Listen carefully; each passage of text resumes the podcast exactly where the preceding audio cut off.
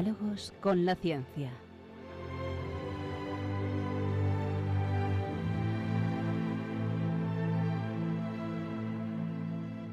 Dirigido por Javier Ángel Ramírez.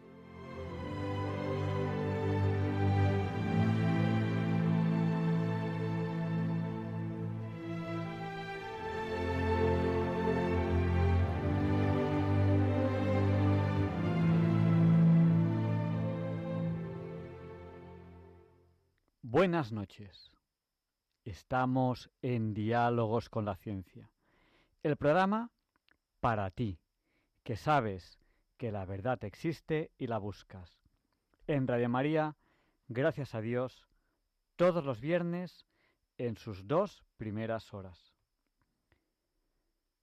Hoy tenemos un programa muy especial. Pues aparte de estos saludos con los que empezamos, que saben que ustedes también pueden saludarnos a nosotros o pueden decirnos lo que consideren oportuno en cualquier momento del programa. ¿Cómo? A través del WhatsApp. Nuestro WhatsApp es el del 8, recuerden, 8 por 8, 64. Pues ustedes pueden escribirnos al 64 9 8 8 8 8 7 1. Sí, son cuatro ochos y 7 y 1 también es 8. Se lo repito, por si no tenían papel o bolígrafo a mano.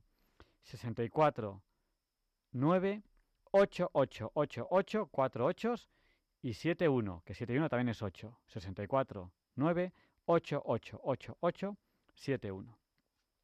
Hoy empezaremos con Leonardo Daimiel Pérez de Madrid, que nos hará pensar y sentir sobre un texto ya un poquito otoñal.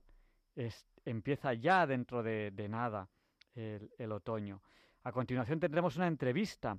Hablaremos sobre el patrón de la agricultura, de los ingenieros agrónomos, sobre un santo. Sí, sí.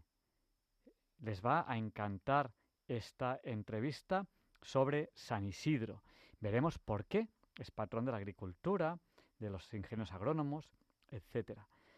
Por supuesto, Luis Antequera nos explicará por qué hoy que ya es 16 de septiembre, no es un día cualquiera. El profesor José Manuel Amaya nos presentará las curiosidades científicas. Y ustedes al final del programa podrán participar en directo en el programa llamándonos por teléfono. No les vamos a dejar tiempo hasta ese momento porque tenemos un programa muy apretadito, pero sí, sí les vamos a dar espacio para que ustedes, si lo consideren, si ustedes lo consideran oportuno, nos llamen. Ya hay personas que nos están saludando a través del WhatsApp. Las que no les saludemos ahora lo haremos dentro de un ratito porque son WhatsApp que estamos recibiendo ahora mismo. Nos ha saludado, por ejemplo, Rafael desde el puerto de Santa María. O Eva desde Barcelona. Un abrazo muy fuerte. O Plácida desde Grazalema. Pilar de Coria, que me venía acompañando. Iba yo en el metro diciéndole, Pilar, es que se me ha estropeado el coche. Oye, ¿por dónde van? Van por los informativos para yo llamar a Radio María. Y gracias por acompañarme, Pilar. Eh, Ana, de Barcelona, o desde Vilaseca, bienvenido. Un abrazo muy fuerte, que además esta semana, bienvenido yo, que de vez en cuando pues, pues chateamos un poco por el WhatsApp, eh, hemos hablado de cosas muy interesantes, ¿no? Bienvenido me decía, es que a veces eh, uno tiene que dejar de ser bondadoso para que no lo tomen el pelo. Y le decía, no, mira, tú sé bondadoso, que te tomen el pelo o no, eso es, eso es culpa de, de los demás. Y hemos estado teniendo una conversación muy interesante. Sí, ya sé que durante la semana muchos de ustedes me escriben y, lo habitual es que no, me dé mucho tiempo a responder porque tengo muchas cosas durante la semana. Pero bueno, intento en lo posible. Incluso cuando ustedes nos envían una carta aquí a Paseos Lanceros número 2, 28024 de Madrid, nosotros intentamos responderles. ¿Cómo se acuerdan ustedes el código postal? Muy fácil. Todos los en Madrid empiezan por 28 y el día tiene 24 horas. Pues nuestro código postal es 28024. Es Radio María, Paseo de los Lanceros número 2, 28024 de Madrid. Saludamos también a Elo de Gabá, a Susana de Parafols, a Carmen y Pepe de Santander, a Raúl también de Santander, a Rosario de Sevilla, a Pepe y María Ángeles de Sevilla. Y bueno, dentro de un rato saludaremos a más gente que nos está ahora mismo eh, saludando a través de, del WhatsApp. Ahí va, me he olvidado. Tenía que haberles avisado. Diálogos con la ciencia es un programa fuertemente adictivo. Ya no van a poder apagar la radio hasta que termine el programa. ¿Por qué? Porque hoy tenemos un programa que es especialmente interesante, especialmente atractivo. Y hasta ahí puedo leerles de momento.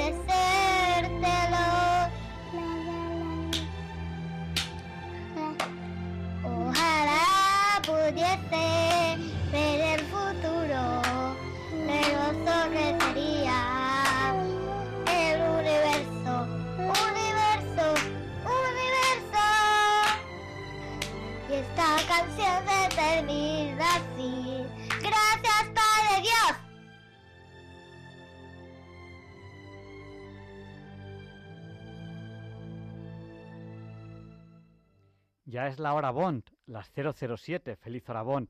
Así que tenemos ya que seguir adelante con el programa. A esta hora solemos presentar o bien la entrevista de la semana o bien a Leonardo Daimiel Pérez de Madrid. Eh, bueno, nos, nos, han saludado también eh, Juan Antonio, desde Vilafranca de los Barros a través de, del WhatsApp y eh, un oyente que, no, eh, que se alegra de volver a escucharnos, pero no nos dice quién es, José desde Alboraya, Gaby desde Madrid, Antonio de Galapagar y, y, bueno, aquellos que no les hayamos saludado les saludaremos dentro de, de un ratito. Y adelante, vamos ya con Leonardo Daimiel, Per de Madrid, que hoy nos ayuda a pensar y sentir, ya empezando a hablar de algo que ya está aquí, ya viene, ya huele, ya huele a otoño con estas primeras lluvias que están empezando a caer.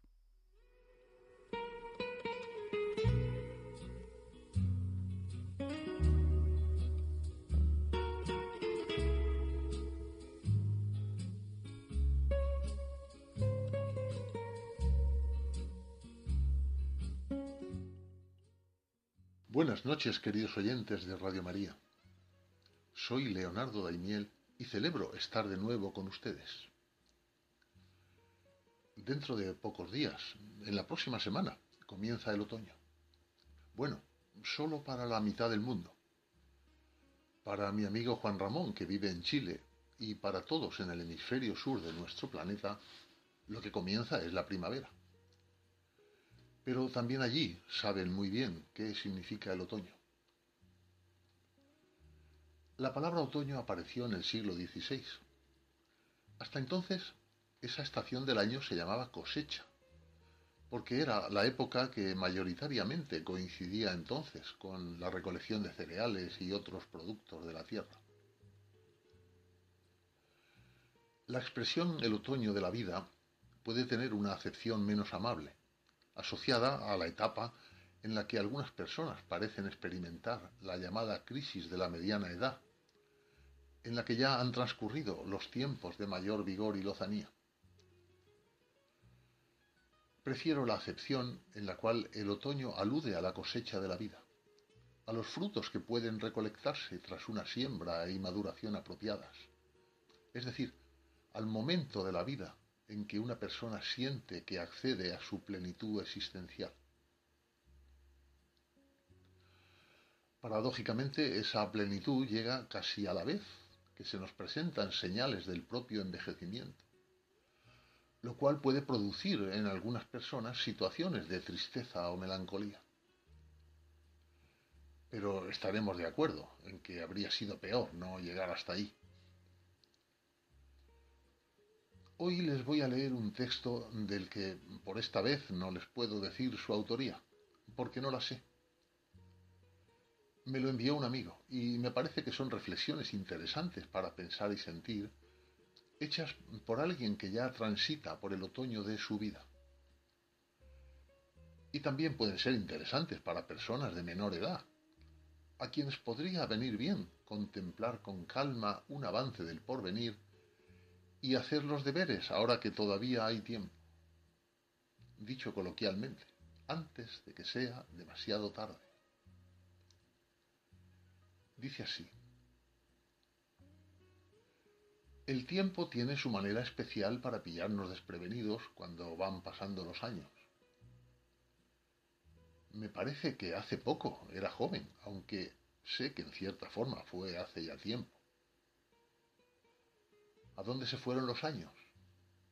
Yo sé que los he vivido.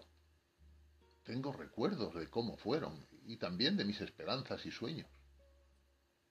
Pero quedaron atrás. Ya llegó mi otoño y casi me ha pillado por sorpresa. ¿Cómo he llegado aquí tan rápido? ¿A dónde se fueron los años de mi juventud? Siempre me había parecido que ese otoño estaba tan lejos que ni pensaba en él, pero me llegó. Mis amigos están jubilando y van teniendo el pelo blanco. Bueno, eso los que tienen pelo. Como yo se mueven algo más lentos. Algunos están en mejor forma y otros peor, pero en todos el cambio va siendo evidente. Eran jóvenes y vibrantes como yo, pero la edad empieza a notarse. Lo cierto es que se llega a ser persona mayor sin pensar mucho en ello. Echar la siesta ya no solo es algo agradable como era antes, ahora es algo más, es necesario. Para algunos es casi imprescindible, porque sencillamente les entra sueño estando sentados. Así he entrado en esta etapa nueva de mi vida y ahora empieza otra aventura. Ciertamente hay arrepentimientos por haber hecho cosas que no debía hacer y por no haber hecho cosas que sí tenía que haber hecho. Arrepentirse y pedir perdón no es nada degradante ni humillante. Al contrario, más bien creo que es reconfortante y dignificador. Pero son muchas más las cosas con las que estoy contento. Para quienes aún no ha llegado su otoño, no me tomen a mal que les recuerde que vendrá mucho más rápido de lo que creen. Por eso cualquier cosa que quieras lograr en tu vida, hazla ahora, no lo dejes para luego. No lo pospongas por mucho tiempo, porque la vida se pasa pronto. Haz ahora todo lo que puedas. Solo Dios sabe si podrás pasar por todas las estaciones del trayecto. Nunca me ha parecido, y menos a estas alturas, que tener resentimiento o guardar rencores sea algo bueno. No obstante, me ha ocurrido, como a casi todos, y no pocas veces. Tampoco en eso soy muy distinto a otros. Pero sí me he dado cuenta de que el odio es destructivo y lo es más para quien lo siente. Por eso, aunque no suele ser nada fácil, lo he resuelto ya. Y he comprobado que es muy cierto el proverbio que dice, perdonar incluso a quien no te lo pida es liberar a un prisionero y darte cuenta de que el prisionero eras tú. Y termino con algunas otras sugerencias. Di ahora las cosas que quieres que tus seres queridos recuerden. La vida es un regalo que Dios nos ha dado. Haz de este viaje algo único, agradable para ti y para quienes te rodean. Sé feliz y procura hacer felices a los demás. Recuerda que las verdaderas riquezas son la salud y el amor a los demás, y no lo son las cosas materiales, que cuando te vayas de este mundo ya no valdrán nada para ti. Ah, si olvidas nombres o lugares, no importa demasiado. Pero no olvides que mucho, muchísimo de lo que ya ha pasado fue bastante bueno. Y dale gracias a Dios por ello.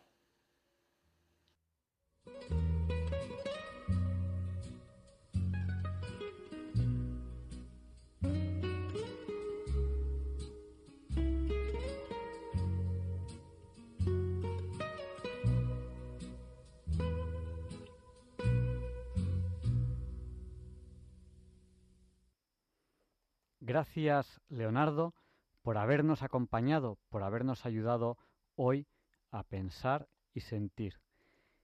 Y bueno, también nos ha saludado aquí en el WhatsApp al 649888871 Isabel de Cartagena y una persona de, de Badajoz que no nos ha dicho el nombre.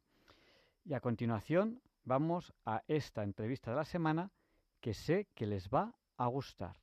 Entre medias de la fe, la santidad y la ingeniería, en este caso ingeniería agronómica.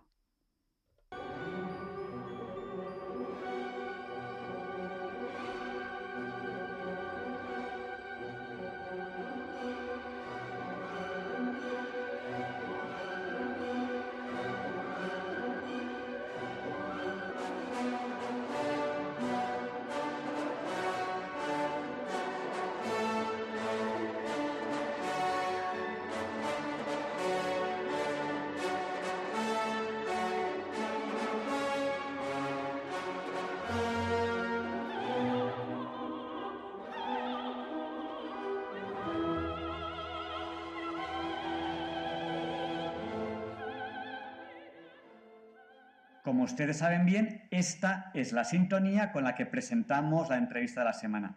Y es un honor para mí, para Diálogos con la Ciencia, tener hoy aquí a Francisco Ayuga y a Ana Isabel García. Ambos son doctores ingenieros agrónomos y son profesores de la Escuela de Ingenieros Agrónomos. Eh, buenas noches, Ana. Buenas noches. Buenas noches, Francisco. Buenas noches. Eh, hoy queremos hablar con vosotros de la figura de San Isidro. Y bueno, eh, ¿por dónde empezamos?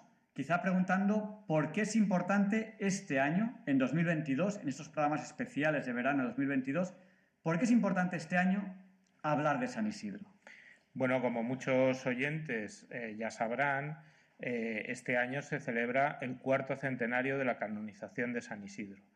San Isidro es un santo mucho más antiguo, vivió en Madrid en el siglo XI pero eh, se le canonizó en el, siglo XVI, hace exactamente 400 años.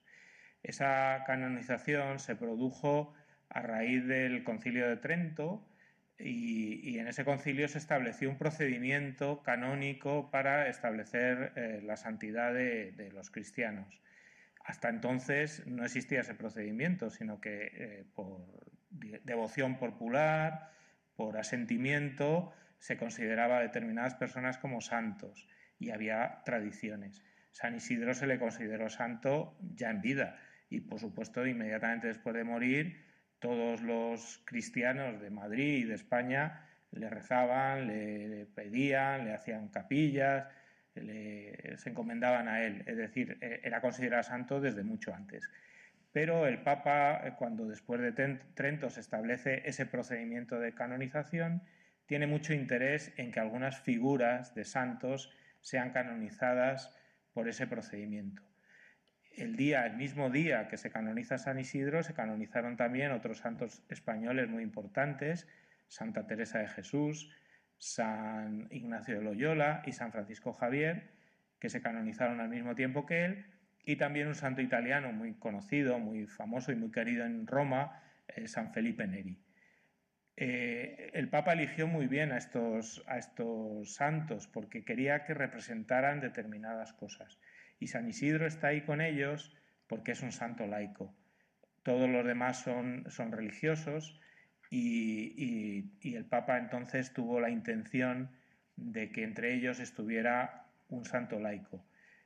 Es el primer santo laico canonizado con el procedimiento que hoy conocemos, con el procedimiento habitual de la Iglesia, aunque naturalmente muchísimos laicos anteriores eh, se habían considerado santos y la Iglesia los tenía por santos, pero no habían sido canonizados con el procedimiento con el que se canonizó a San Isidro. Por lo tanto, es una fecha muy importante para la Iglesia española, por todos estos santos eh, de los que celebramos el aniversario, pero la Iglesia de Madrid en concreto, por ser San Isidro un santo madrileño, pues, pues tiene una, una característica especial o una celebración especial en relación con, esta, con este aniversario. Eh, bien, y, una, una, de las eh, cuestiones porque este año 2022 es importante es porque se ha declarado año jubilar. Es un año jubilar múltiple, puesto que eh, no solo es año jubilar de San Isidro, sino también de estos otros santos. Entonces, la Iglesia está, y concretamente la Iglesia española, está de fiesta, de fiesta múltiple por esta, esta alegría que tenemos de, estos años jubilares por estos, por estos santos. Estamos hablando de San Isidro, luego veremos por qué San Isidro es tan importante en un programa de ciencia, tecnología, arte y actualidad. Luego veremos por qué.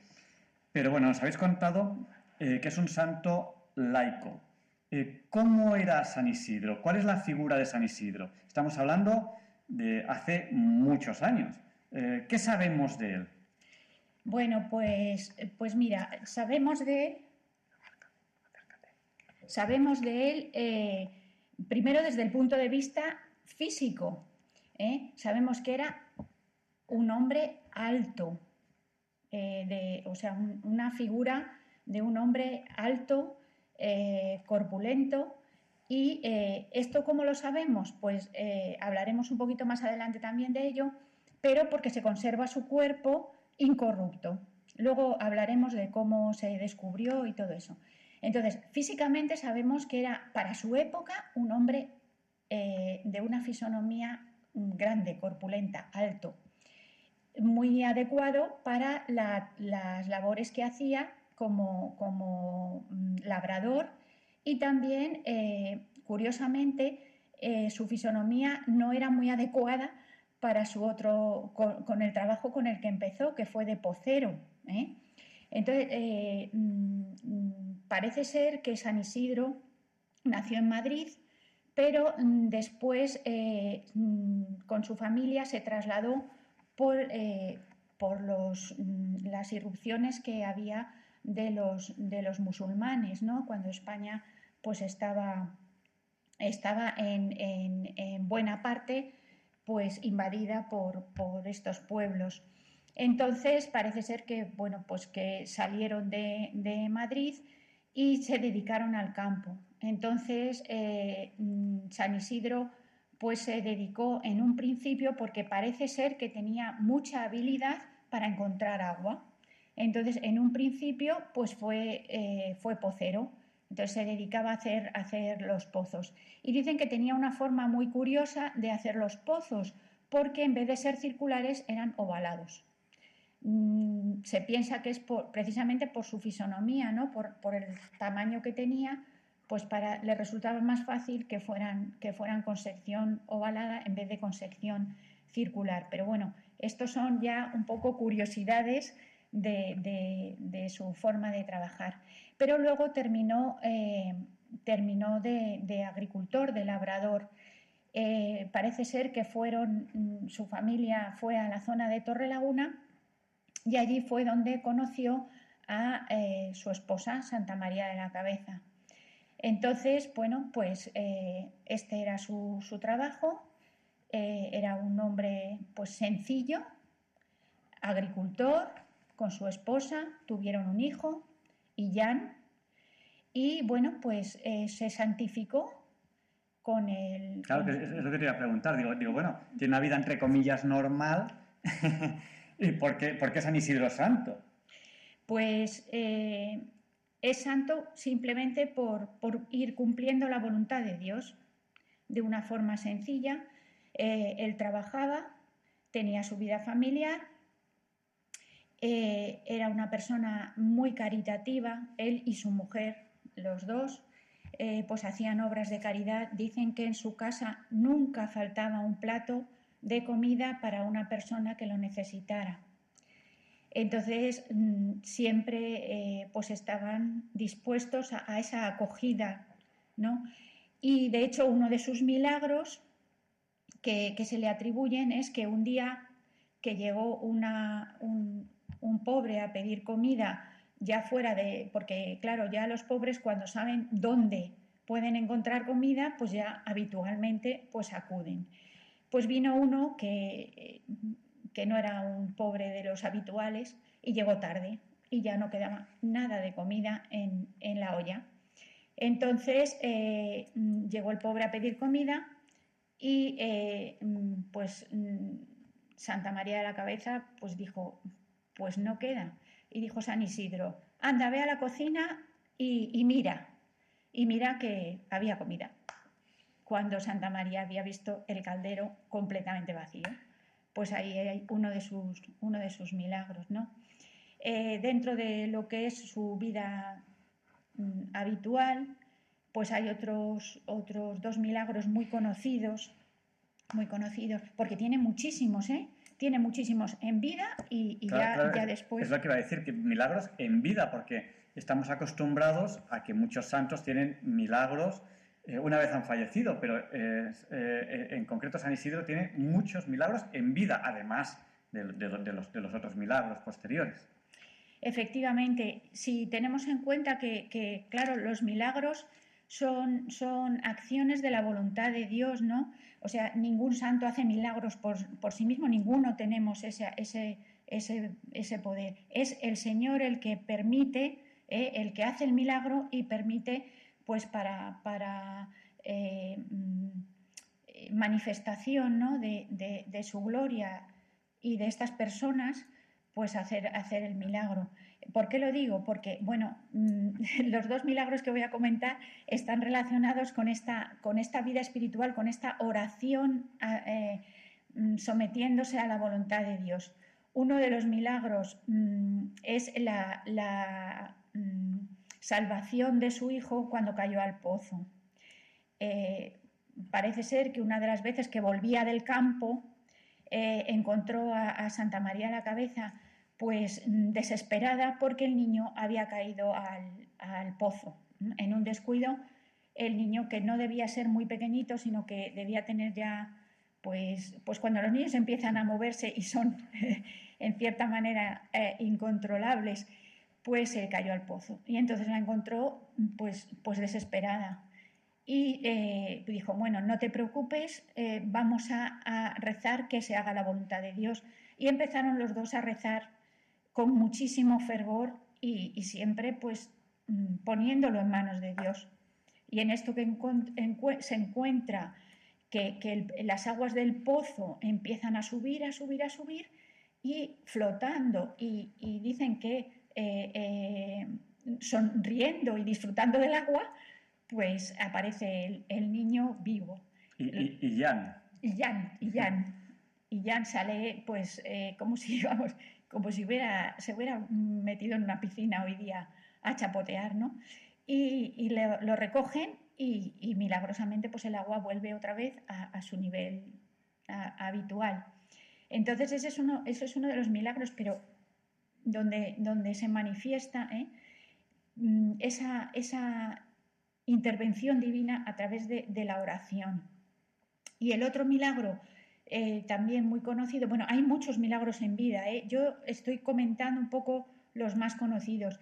El otro es, mm, bueno, pues a San Isidro, cuando empezó a trabajar con, con Iván de Vargas, el, patrón para el, que, para el que cultivaba las tierras, parece ser que les asignaba a sus empleados un trocito de tierra. Y entonces eh, las tierras de, San Isidro pues eran cultivadas, eh, pues me imagino que como los otros, quizá con más interés, con más cariño, con más eh, habilidad, quizá, porque puede que tuviera esa habilidad. Entonces su campito estaba siempre muy, muy verde, muy, muy bonito, dando mucho fruto. Y claro, eso pues siempre eh, se traduce en, en levantar envidias, desgraciadamente. Entonces, en vez de mirar a ver por qué su campo estaba tan bien o qué técnicas usaba, pues mejor tener envidia y, eh, y entonces pues, pues acusarle. Entonces, eh, también los campos, por supuesto, los campos que cultivaba para, para Iván de Vargas, pues también estaban, estaban muy bien. Y entonces le acusaron de que no trabajaba, de que los, los era un, perezoso y que se dedicaba a, hacer, mm, hacer, el vago, ¿no? como diríamos, y que no trabajaba los, los campos. Claro, entonces el patrón se va un día a, eh, en secreto a ver qué es lo que hace San Isidro todos los, todos los días. San Isidro lo primero que hacía era todos los días era rezar, era pasaba por la, por la iglesia y, y rezaba. No se puede decir que oyera o que participara en la Eucaristía, puesto que en aquella época no se participaba a diario en la Eucaristía, pero lo que sí que hacía era rezar. Y luego se iba al campo. Y entonces en el campo, bueno, pues trabajaba, pero también hacía oración. Entonces, en uno de estos momentos de oración, eh, eh, Iván de Vargas ve a que San Isidro está pues en una posición de oración, pero claro, los campos no está, no está trabajando. ¿eh? y sin embargo ve que la yunta de bueyes continúa trabajando sola, sola. En este, en este milagro hay, varias versiones, ¿no? Unos dicen que, que, veía unos ángeles que eran los que guiaban la yunta y otros dicen que había eh, una yunta doble, es decir, cuatro bueyes. Dos bueyes que eran los bueyes normales y otros de color blanco con una... Esto, bueno, es la, piedad popular la que ha ido eh, pues un poco mm, modificando el, milagro para que fuera más espectacular. Yo creo que lo primero es, eh, el primero es el, que, el que seguramente sería, ¿no? Los bueyes arando solos y San Isidro rezando. Entonces, claro, eh, Iván de Vargas, como lo vio con sus propios ojos, pues ya, no, ya se dio cuenta perfectamente y tuvo muchísima, muchísimo cariño a San Isidro, mucho. Fue para él una persona muy, muy cercana, teniendo en cuenta siempre, claro, la relación patrón-empleado. De hecho, resucitó también otro de los milagros en vida de San Isidro, es la resurrección de su hija cuando estuvo muy, muy, muy enferma, ¿eh?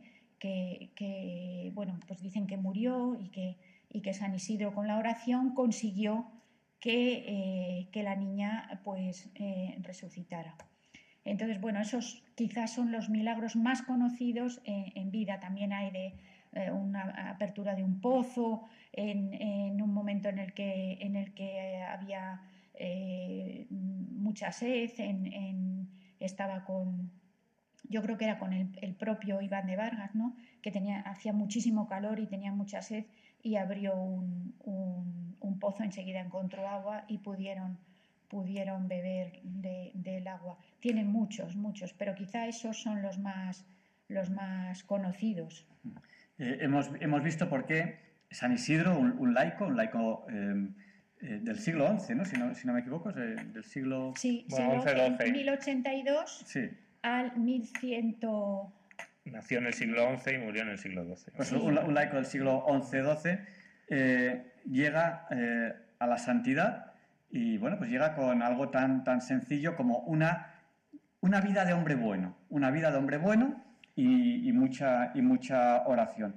Nos has contado cuatro milagros, eh, el del caldero, el de la salvación de Illán, el de los bueyes y la resurrección de la, de la hija de Iván de Vargas, ¿se, ¿se llamaba? Sí, es el patrón para el que trabajó la mayor parte de, su vida. Tenía las tierras de al lado del Manzanares, era propietario de esas tierras y, tenía distribuía esas tierras entre, entre distintos agricultores que se las cultivaban.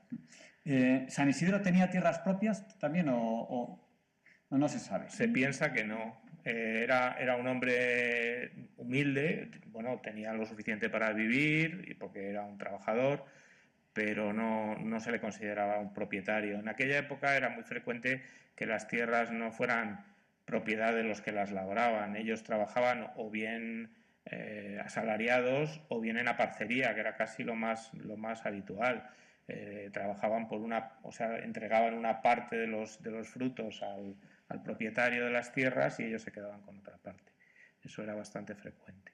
Porque cuando eh, es la fiesta de San Isidro en Madrid, eh, se va a la pradera de San Isidro. Entonces, claro, eran las tierras de Iván de Vargas. esa, esa, pradera eran las tierras de Iván de Vargas donde se supone que trabajaba San Isidro. En alguna de ellas trabajaba San Isidro.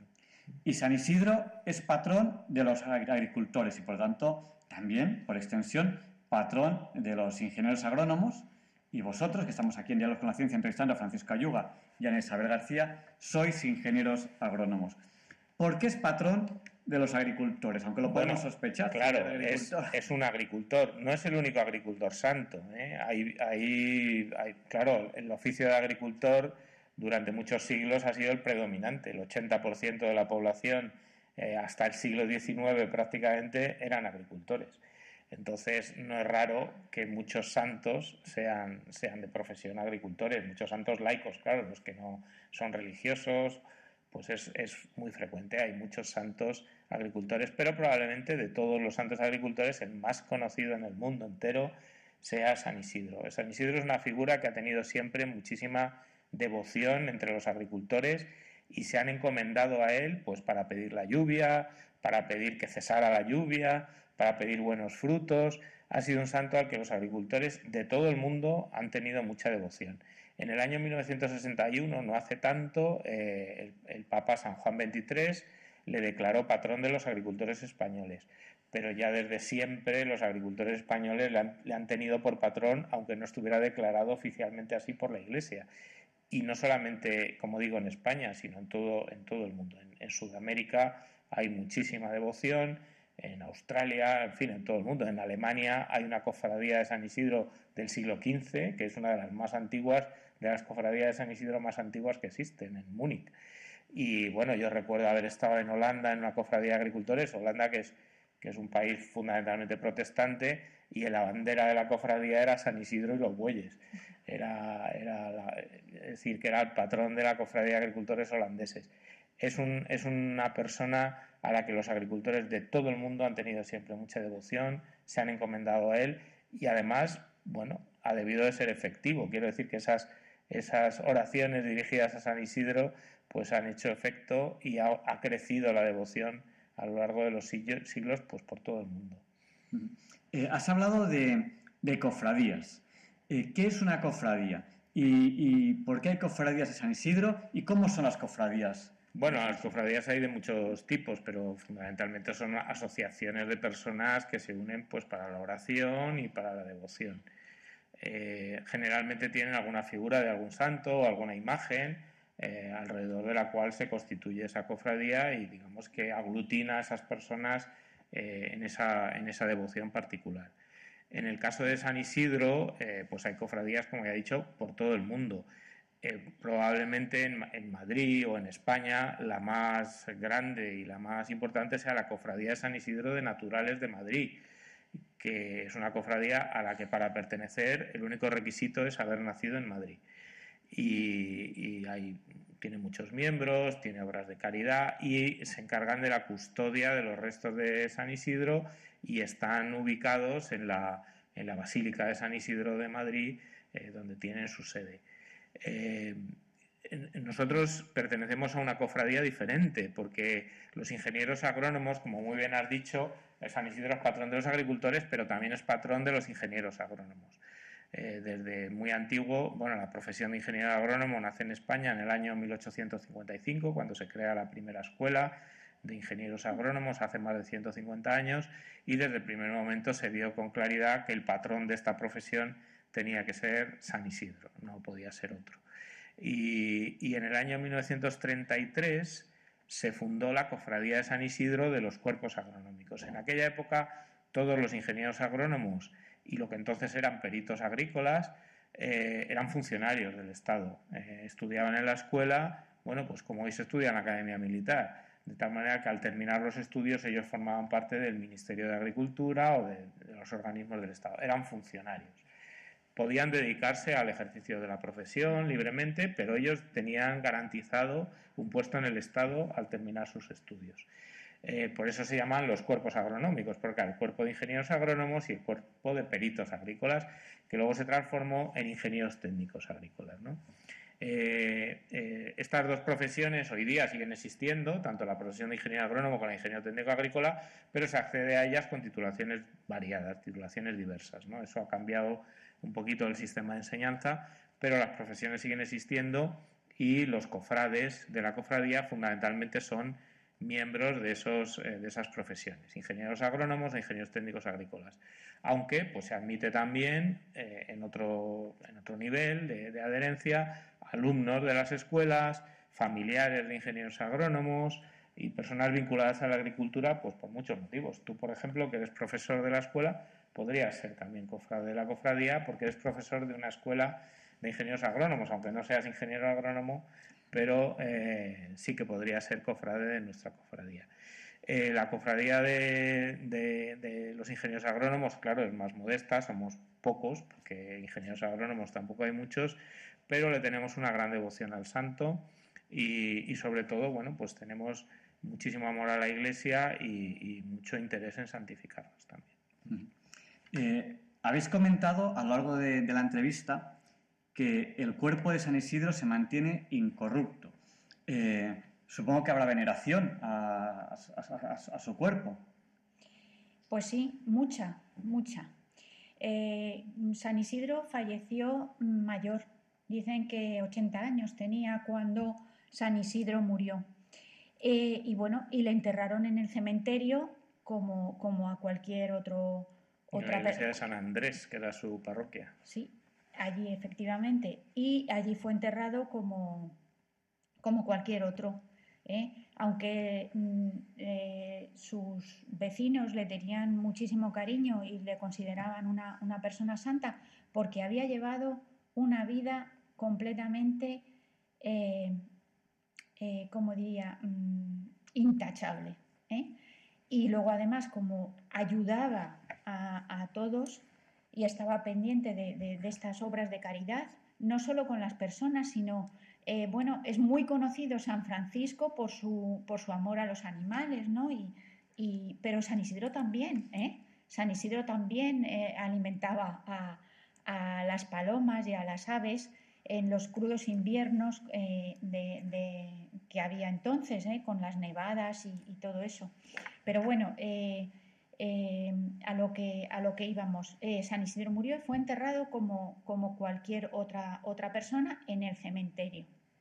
Y 40 años después de su muerte, pues vienen unas lluvias torrenciales y eh, arrasan el, cementerio y el cuerpo de San Isidro sale flotando, es completamente desenterrado y sale flotando, sale flotando completamente incorrupto. ¿Eh?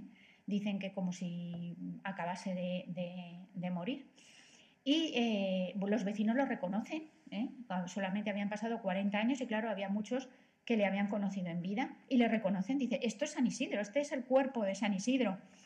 Y, nada, entonces lo, recogen y, dicen que, mm, era muy curioso, muy característico, cosa que han tenido también otros cuerpos incorruptos de santos, que era que, em, exhalaba un, olor muy, muy agradable, un olor completamente desconocido, o sea, no se podía decir huele a rosas o huele, no, no, no, un olor completamente desconocido, pero muy agradable. Entonces, bueno, esto se entera el rey y, mm, el rey viene a, eh, a, verlo, además en una situación muy, que aquí hay otro milagro, ¿eh? En una situación muy curiosa. Eh, estaban en, guerra contra los, musulmanes y en las Navas de Tolosa, en la batalla de las Navas de Tolosa, pues eh, los cristianos pues estaban en, inferioridad de condiciones y además se perdieron en, lo que es la batalla. Y en esto que, eh, estando el rey con sus huestes pues perdido y además con, pues la verdad con muy mala perspectiva eh, respecto a la batalla, pues eh, se les apareció un pastor, un pastor que les indicó por dónde tenían que ir y, eh, como consecuencia de ese, de ese, pues de ese camino que cogieron, pues consiguieron la victoria. Y cuando el rey viene y, vuelve a Madrid y, ve, le llevan, le, comentan lo que ha ocurrido del cuerpo de San Isidro, lo quiere ver. Y entonces cuando va y lo ve, dice, pero si es el pastor, es el pastor que nos ha, que nos ha guiado, nos ha dicho el camino por el que teníamos que ir. Entonces, bueno, pues este es el que se conoce como quizá el primer milagro famoso de San Isidro después de, después de muerto, el de, el de la batalla de las Navas de Tolosa. Y bueno, pues el cuerpo es recogido y, bueno, pues ya a partir de entonces es, eh, venerado eh, la cantidad de siglos que han pasado. Este año lo hemos tenido unos días para poderlo, para poderlo venerar. Y bueno, pues mm, otro aspecto curioso que fue eh, escondido durante la guerra civil, fue escondido y, se salvó. Dicen que hay también mártires porque no revelaron dónde estaba el, cuerpo y, los, los, mataron, ¿no? y el cuerpo eh, pues se ha conservado y lo tenemos en el momento actual. se puede venerar siempre en su, en su capilla, en, la colegiata de San Isidro, ¿eh? encima del altar. Ahí es donde están los restos de San Isidro y de Santa María de la Cabeza, de la que me gustaría hablar un poquito, un poquito sí, claro, porque yo, yo, le iba a decir, es muy difícil hablar de San Isidro sin hablar de Santa María de la Cabeza. Es una de las preguntas que quería hacer. Pues sí, y, están allí los dos. Entonces se le puede venerar, se puede venerar a los, restos de los dos y rezar allí en la capilla. Y, luego, excepcionalmente, cada X tiempo, cuando hay un, motivo, pues el cuerpo eh, se, expone para su veneración. Y ya digo que la última vez ha sido ahora y que hacía cuántos años 37, 37 años que no, que, no se había, que no se había expuesto. Bueno, pues Santa María de la Cabeza es la esposa de San Isidro y, bueno, pues mm, es prácticamente imposible eh, hablar de San Isidro y no, mm, y no hablar de Santa María de la Cabeza, su esposa con la que juntos se, se, santificaron en, la vida, ¿no? por llevar una vida eh, pues de devoción, de oración y una vida intachable los, los dos. Eh, Santa María de la Cabeza dicen que, bueno, también, tiene, también hay milagros de, de ella, también en vida, eh, Santa María de la Cabeza dice que eh, San Isidro y, ella, cuando llegaron ya a cierta edad, quisieron eh, dedicarse más a lo que es el recogimiento y la oración. Entonces se separaron, se separaron físicamente. Ella se fue a, cuidar de la ermita de, la Virgen María y él se quedó en Madrid. Luego después, cuando San Isidro cayó enfermo, ella vino a cuidarle. ¿eh? Ella sobrevivió a San Isidro y le cuidó hasta, hasta los últimos momentos. Y cuando eh, Santa María de la Cabeza falleció, dicen que la enterraron en, la ermita. ¿eh? Y allí pues, se conservó su cabeza y era lo que se veneraba en la ermita de la Virgen la cabeza de Santa María. Que no se sabe, o sea, eh, Santa María de la Cabeza es otra, otra cosa curiosa, la llamamos, es como se la conoce, como María de la Cabeza.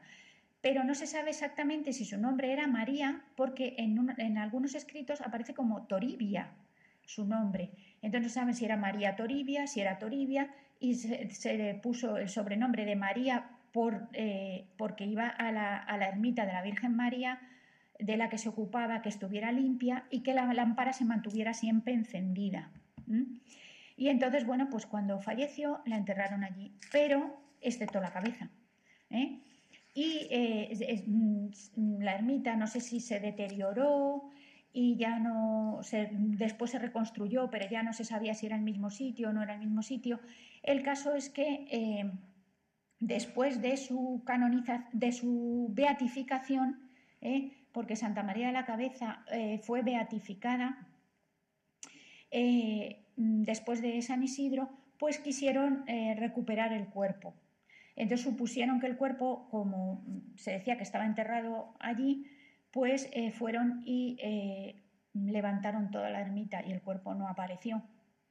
Entonces, pues se pusieron, uno de los que estaba muy, em, muy triste porque no había aparecido el cuerpo, pues se puso a rezar, se puso a rezar pidiendo luz para, para encontrar el, cuerpo. Y entonces eh, dice que se le apareció Santa María a la cabeza y le dijo, eh, el cuerpo está en la sacristía, debajo del, debajo del pollo. Y, entonces, pues eh, esta aparición la tuvo como en sueño, ¿no? Después de la oración. Y al día siguiente, pues con los que estaban, el, equipo que estaba excavando, pues había un, religioso, no sé si sería un sacerdote, y le contó lo que había, el sueño que había tenido o la aparición que había tenido. Y al, sacerdote le pareció verídico, o sea, que podía ser cierto, y efectivamente autorizó que se excavase allí. Y allí apareció el cuerpo, sin cabeza, y que eh, eh, correspondía, podía corresponder perfectamente a Santa María de la Cabeza.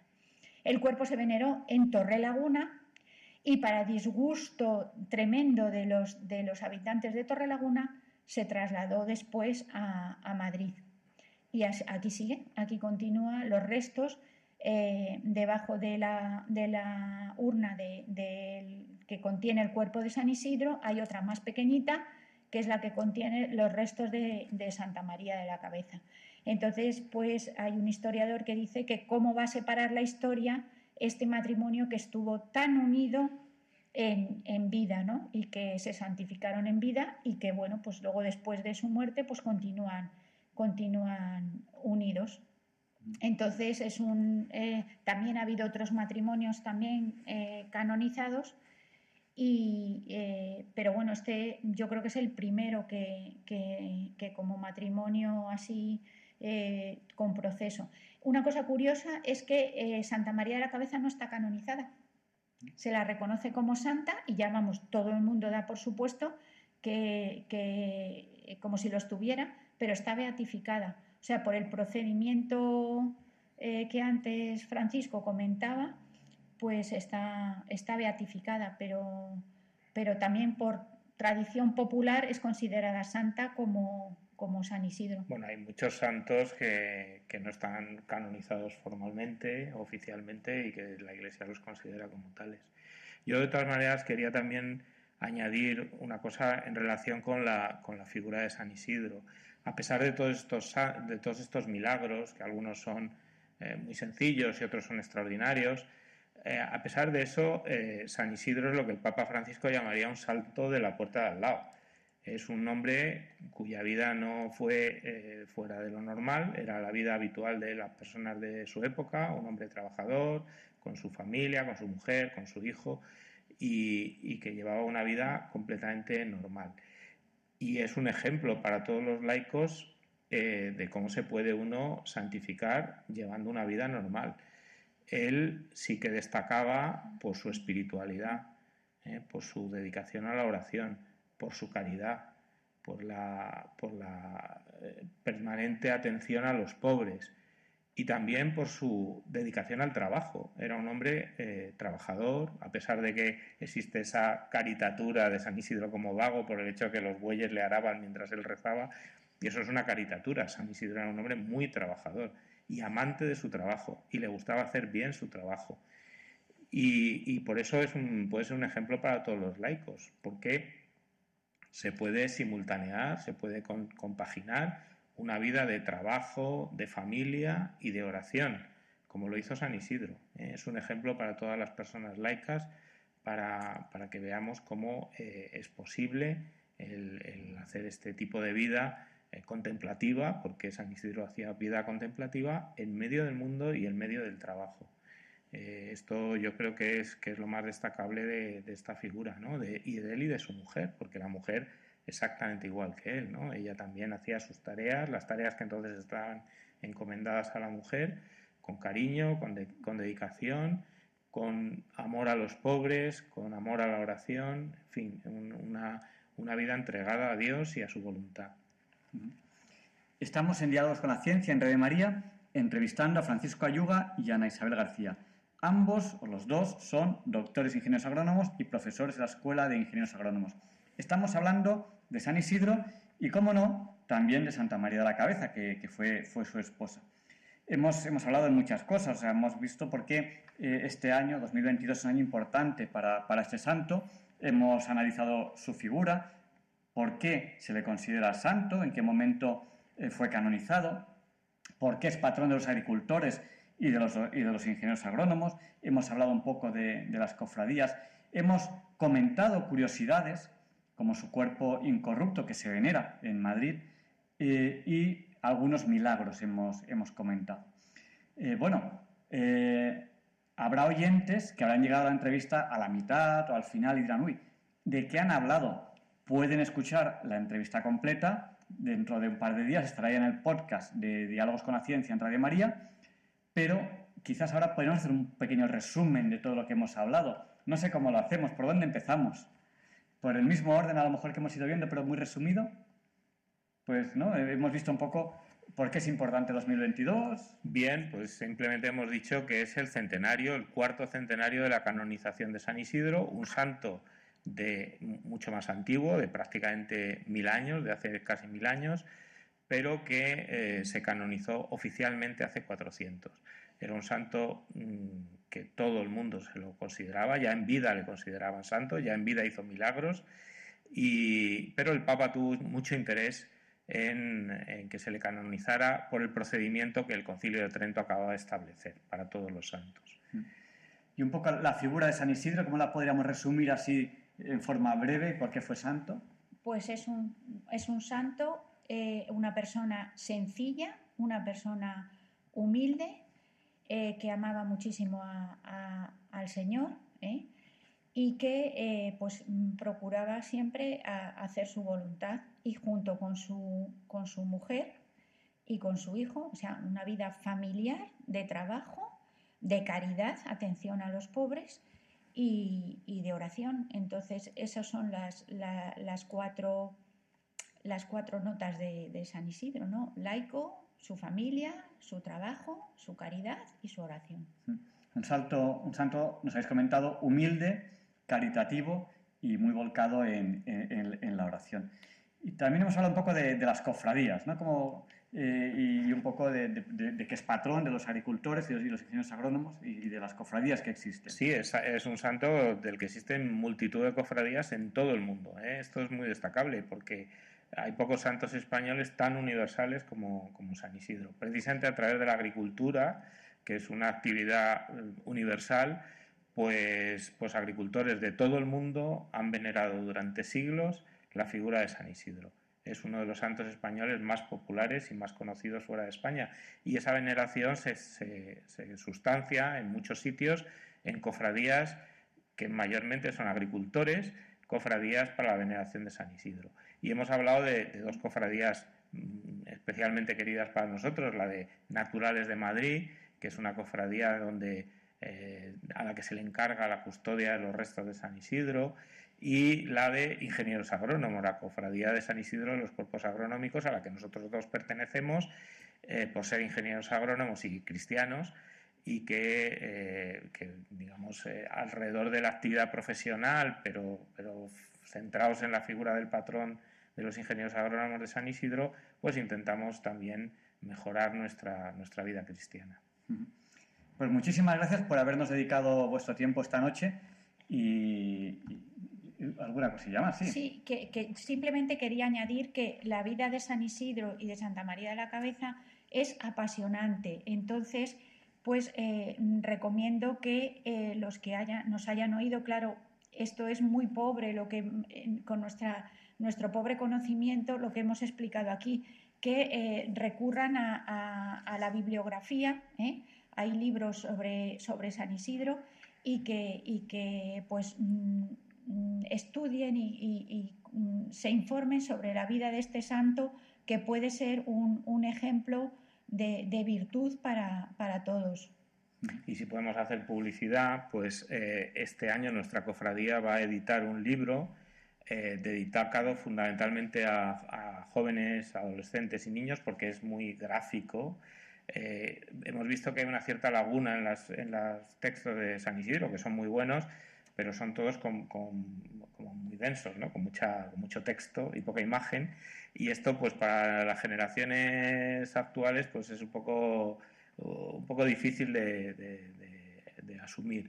Y entonces estamos, eh, con esa idea, hemos hecho un pequeño libro eh, donde eh, se, resume la vida de San Isidro con unos textos muy breves y mucha imagen, ¿no? para que sea más, más asequible para los niños. Y lo vamos a editar muy prontito, vamos, lo vamos a sacar muy pronto. Mm. Pues muchas gracias a los dos por habernos dedicado vuestro tiempo esta noche y, buenas noches. Nada, muchas gracias a, ti por, por, darnos la oportunidad de, de mm, hablar de San Isidro y esperemos que, esto pueda aumentar su, la devoción al santo y, por supuesto, a, a, Dios. Pues buenas gracias. Adiós.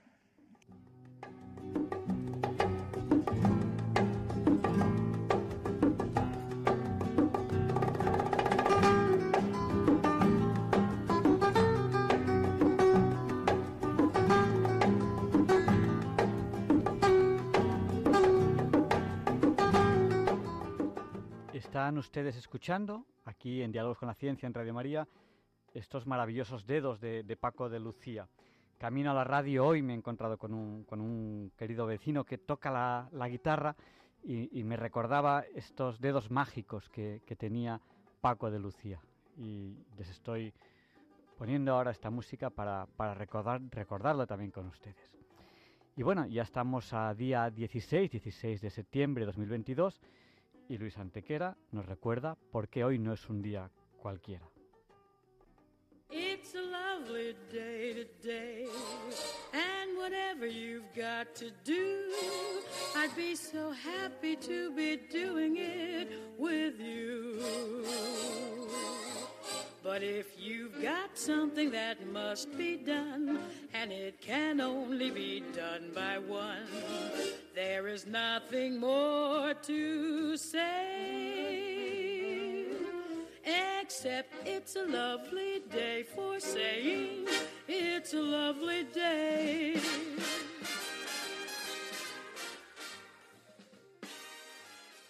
No, Javier Ángel, no directos compañeros de diálogos con la ciencia, no, queridísimos oyentes de Radio María, claro que no es un día cualquiera, ningún día es un día cualquiera y este 16 de septiembre que nos disponemos a comenzar ahora mismo, tampoco, porque en fecha tal, pero del año 681, ocurre un evento sumamente curioso. El Papa Honorio I es excomulgado póstumamente por el sexto concilio ecuménico, lo que reviste una doble curiosidad, una excomunión post-mortem y nada menos que de un papa. Todo empieza cuando durante su pontificado se encuentra con la cuestión del monotelitismo, doctrina que sostiene que en Cristo hay dos naturalezas pero una única voluntad, una solución de compromiso entre el monofisismo, que sostiene que en Jesús hay una única naturaleza, y el diofisismo, que sostiene que hay dos, pergeñada por Sergio I, patriarca de Constantinopla, al que Honorio desde Roma responde favorablemente afirmando que no ve caso de herejía. El problema es que en 680, 42 años después de muerto Honorio, se convoca el tercer concilio de Constantinopla, sexto de los ecuménicos, también conocido como el Trulano, por celebrarse debajo de la cúpula, trulos en griego es cúpula, del Palacio Imperial. Concilio que declara que el monotelitismo es una herejía y no solo eso, sino que excomulga a Honorio por no haberlo condenado explícitamente una excomunión que se produce con estas palabras. Anatemizamos también a Honorio, porque encontramos que en los escritos que escribió a Sergio, siguió en todo la idea de éste y confirmó sus impíos dogmas.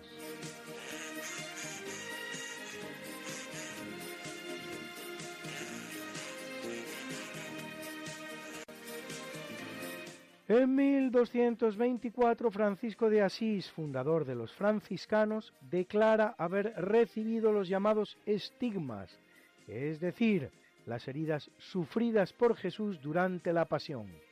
Son muchos los cristianos, varios de ellos canonizados, que han sufrido también lo que se da en llamar estigmatización, entre los cuales Santa Catalina de Siena, San Pío de Pietrelcina, Santa Rita de Casia, Santa Gema Galgani, Santa Margarita Vais o Santa Marian Tresia Chiramel. La Iglesia reconoce hasta 300 casos de estigmatización. Se suele decir que el de San Francisco de Asís es el primero, pero antes que el suyo está registrado el de la beata belga María de Oigny, perteneciente a una comunidad de beguinas, así llamadas unas mujeres laicas que dedicaban su vida a la meditación la cual los recibe en 1212, 12 años antes, por lo tanto, que San Francisco.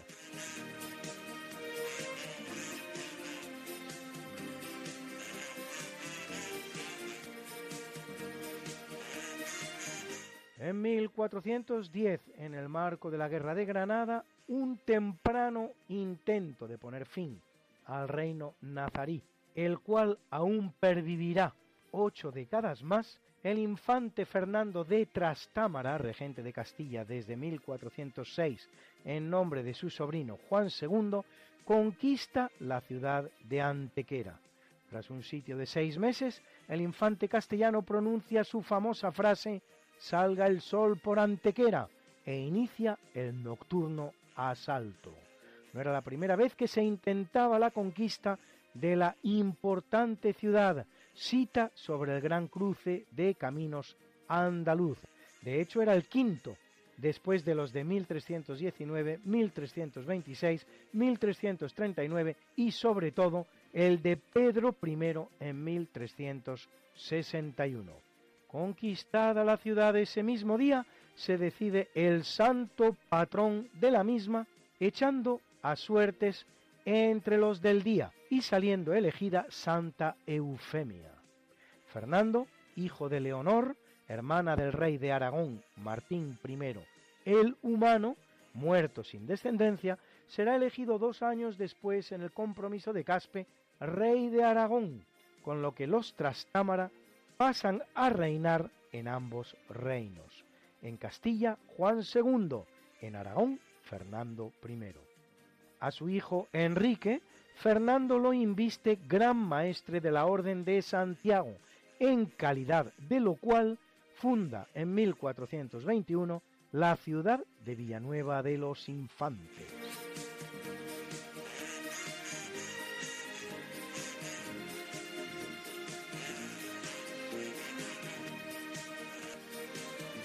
En el capítulo siempre fecundo de la conquista, colonización y evangelización de América por los españoles, que va a permitir a los indígenas americanos el tránsito del neolítico al renacimiento. En apenas dos generaciones, un tránsito que a los europeos había costado 7.000 enteros años, en 1492, cuatro semanas antes de descubrir el Nuevo Mundo, en medio del Océano Atlántico, las tres carabelas de Cristóbal Colón llegan a una amplia extensión cubierta de algas del género Sargassum, que más tarde será conocida como el mar de los sargazos. Un nuevo descubrimiento del que nadie habla, lógicamente como tantos otros, eclipsados por el que es el gran descubrimiento, el de todo un nuevo continente que están a punto de realizar.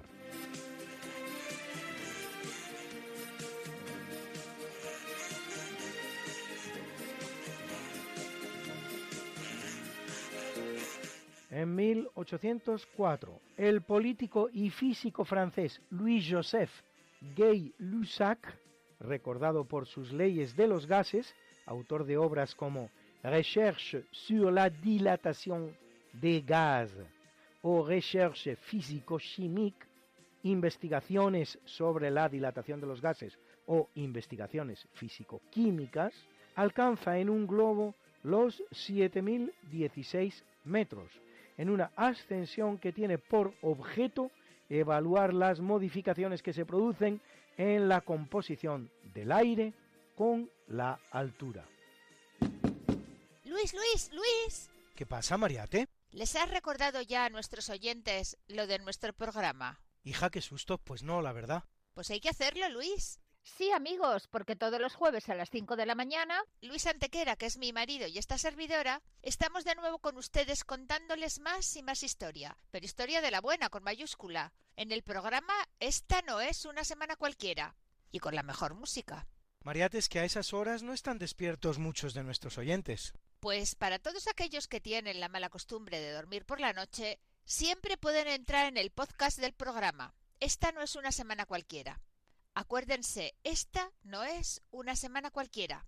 Y escucharlo a la hora a la que más les guste escuchar la radio. Pues ya lo saben, amigos, esta no es Una semana cualquiera. con Mariate Aragonés Y Luis Antequera. la historia como es. Y no como nos gustaría que fuera.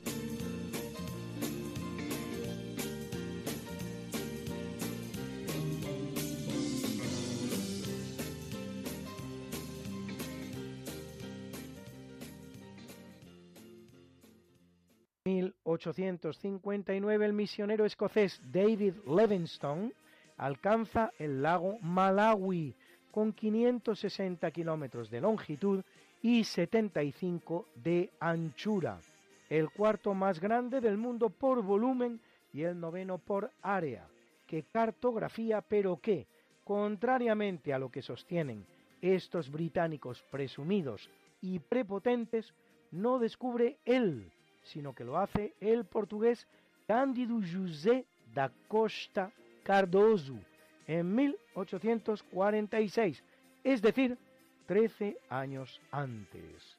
Algo similar a lo que ocurre con el explorador británico James Bruce, a quien se atribuye un descubrimiento, el de las fuentes del Nilo, en 1770, que ya había realizado 152 años antes, en 1618, un español, el jesuita Pedro Páez.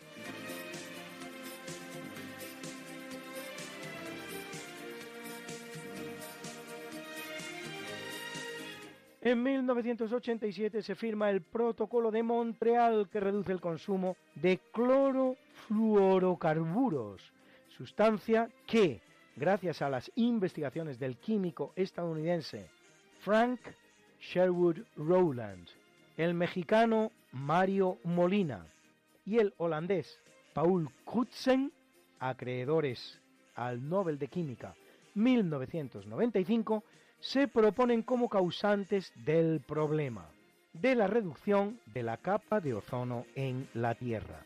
El caso es que en poco tiempo, después de que todos los medios hubieran anunciado a bombo y platillo y en repetidas ocasiones, de manera incluso machacona, que la destrucción de la capa de ozono en algunas partes del planeta Tierra era irreversible y en todo caso no se podría reparar sino en varios siglos, tal vez algún milenio, la capa de ozono se ha restablecido casi por completo ya.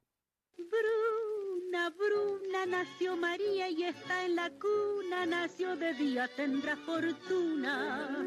Bordará la madre su vestido largo y entrará a la fiesta con un traje blanco. Y será la reina cuando María cumpla 15 años.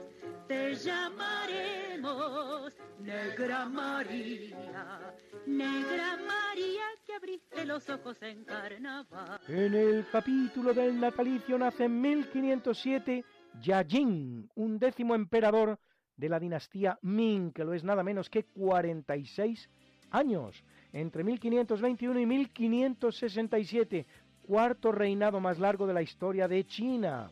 Ferviente taoísta, cuyo reinado se caracteriza por una cierta estabilidad, aun a pesar de tener que hacer frente a las incursiones de mongoles y nipones, y también por dar inicio a la que cabe denominar la primera globalización, cuando con la conquista de las Filipinas por Miguel López de Legazpi para España da inicio el intenso comercio hispano-chino que hará posible por primera vez en la historia y gracias a la plata extraída en América, el intenso y fructífero comercio mundial entre Europa, Asia y América. La primera globalización de la historia, gracias a España.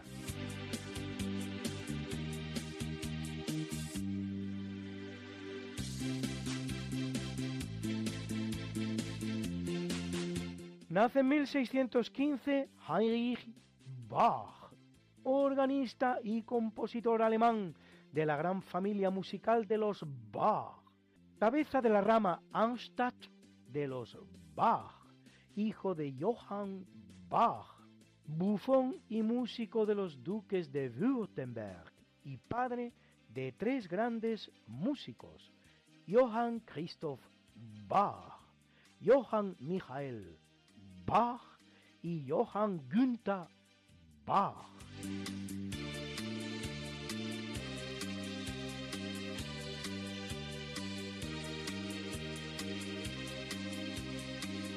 Nace en 1851 Emilia Pardo Bazán, periodista y escritora española que introduce la corriente del naturalismo en la literatura española a través de sus artículos recopilados en la obra La cuestión palpitante, autora de otras tan importantes como Los Pazos de Ulloa y ardiente defensora de la instrucción de la mujer.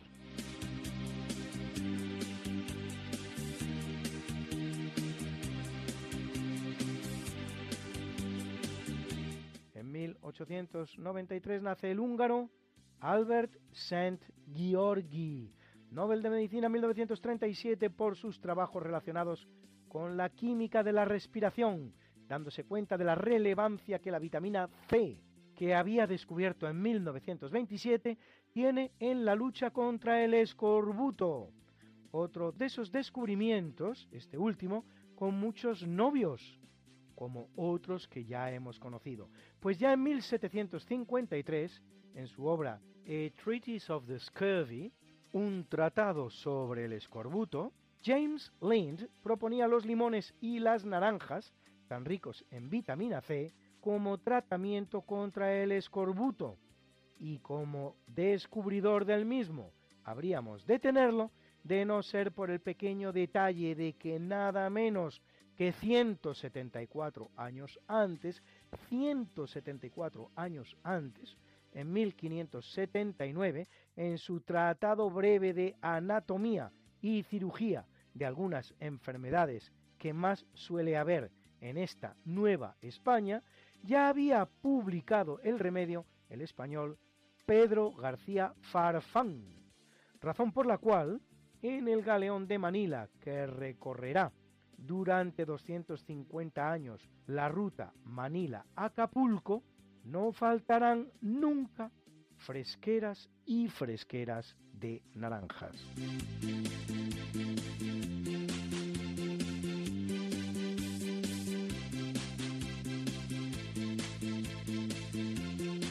Y viene al mundo en 1927 el gran actor estadounidense Peter Falk, a quien han visto ustedes en esa serie emblemática del género de los detectives, que es el Teniente Colombo.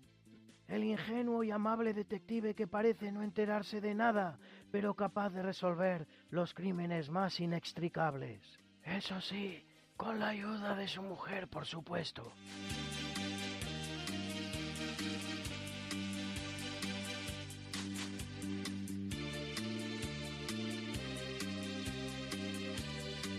En 1925, en una plantación de algodón en el Mississippi, nace Riley B. King, más conocido como B.B. King. Llevará el blues de los campos de algodón al mundo, tal vez el mejor con la guitarra eléctrica, con una influencia increíble en el mundo del rock. Recibe 15 premios Grammy y la Medalla Nacional de las Artes. Escuchen esta guitarra en sus manos.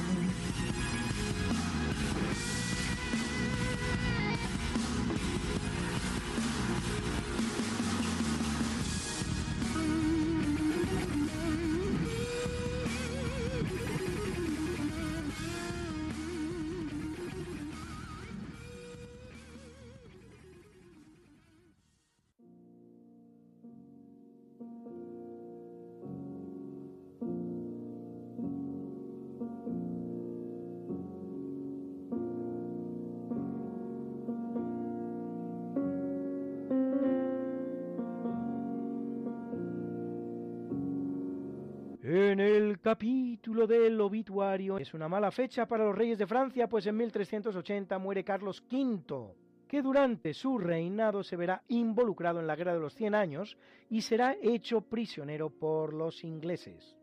Y en 1824 el que muere es Luis XVIII, Luis Estanislao en la pila bautismal, hijo de Luis el Delfín y de María Josefina de Saboya, nieto de Luis XV, hermano de Luis XVI, Luis Augusto en la pila bautismal y guillotinado por la Revolución Francesa.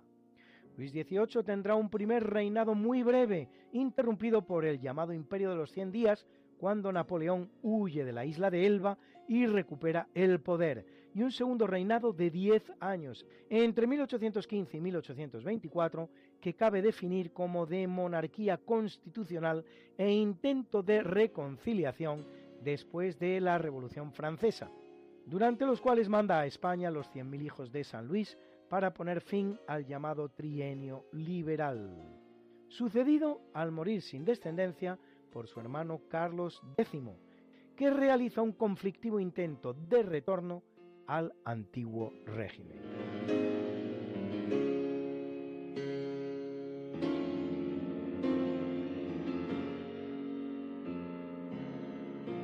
Muere en 1574 Pedro Menéndez de Avilés, capitán general de la flota de Indias que protegía los barcos españoles que hacían el comercio con las Indias, el cual participa en la gran victoria española en San Quintín de Felipe II contra los franceses y que, por orden del mismo rey, se dirige a la Florida, en América del Norte, y ataca el fuerte Carolina, fundado por hugonotes franceses al mando de René Goulaine de Laudonnière, con ocasión de lo cual, en 1565, funda la que es la primera ciudad de todo América del Norte, a la que da el nombre de San Agustín, con unos 12.000 habitantes al día de hoy, y en la que se celebra, además, la primera misa acaecida nunca en territorio norteamericano. Nombrado gobernador de Cuba, cartografía la isla por primera vez y desde ella recorre y explora las costas de los actuales estados norteamericanos de Florida, Georgia y Carolina del Sur, lo que le convierte en uno de los grandes pioneros de Norteamérica, junto con Ponce de León, Hernando de Soto, Cabeza de Vaca y tantos y tantos otros.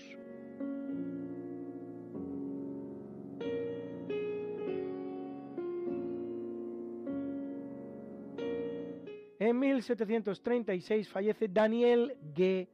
Fahrenheit, físico holandés que en 1724 propone la escala termométrica que lleva su nombre.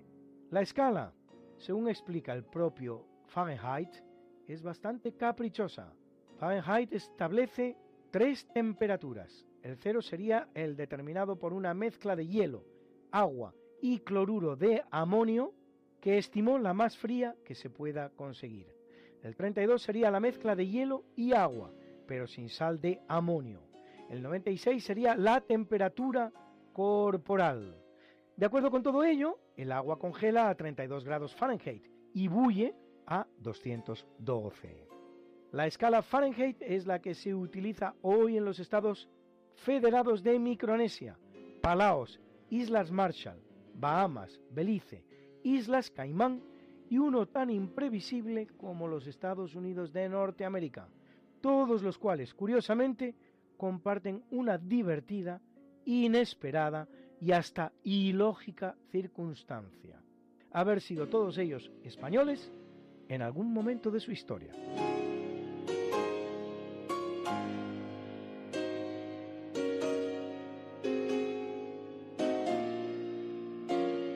En el año 1803 muere Nicolas Baudin, marino, explorador y cartógrafo francés que realiza dos importantes viajes científicos, uno a las Antillas en 1796 y otro a Australia en 1800, para cartografiar sus territorios y recabar información sobre plantas, aves e insectos.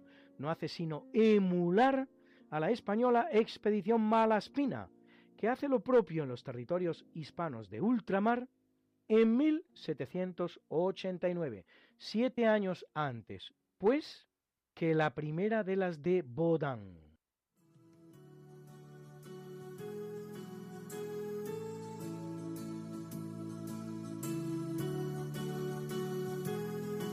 Y felicitamos hoy al gran mago estadounidense David Copperfield, autor de ilusiones tales como la desaparición de la Estatua de la Libertad, levitar sobre el Gran Cañón o atravesar la Gran Muralla China.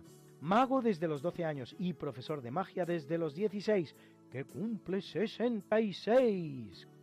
Y al gran intérprete de música cómica, el argentino Hugo Varela, que cumple 62 y lo celebra con nosotros con este divertido El viejo y la vieja.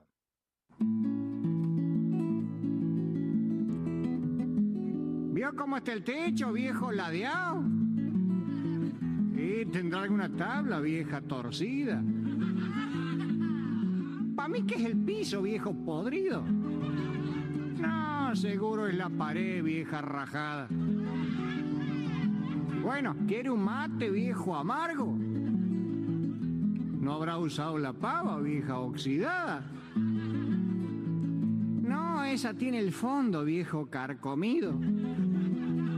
Bueno, pero cámbiale la hierba, vieja lavada. Hablando hierba, hoy le veo un color viejo verde. Anoche tuve un sueño, vieja horrible. Y le habrá caído el locro, viejo pesado. O debió ser la tormenta, vieja eléctrica. Y hablando de, de otras cosas, ya me planchó la camisa, vieja arrugada. Es que no está la plancha, viejo caliente. Míremela la campera, vieja mugrienta. Entonces póngase el traje, viejo rayado. Debo de irme al pueblo. Voy a ensillar la yegua, vieja mañosa. Yo lo espero con un matambre, viejo arrollado. Voy a ver si le traigo una manta, vieja peluda. Vaya nomás, vaya. Y espero que no vuelva, viejo fundido.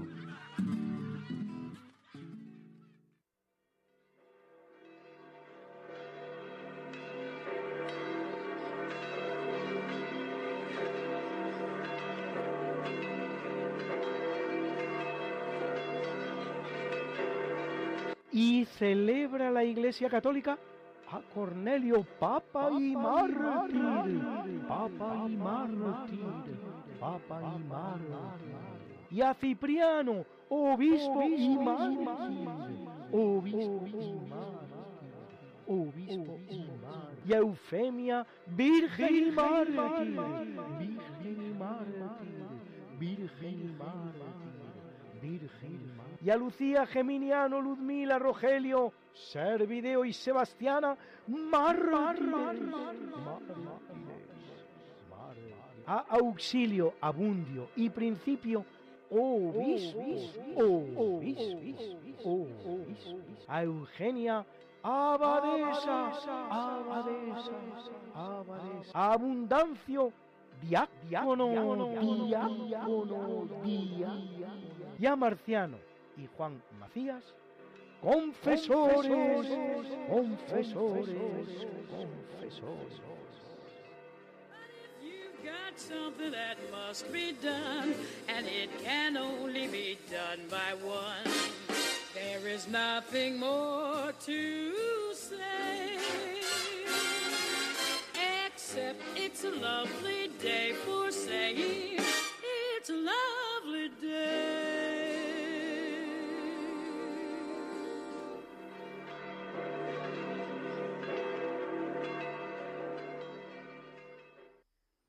Y enseguida les daremos paso a ustedes, a nuestros oyentes.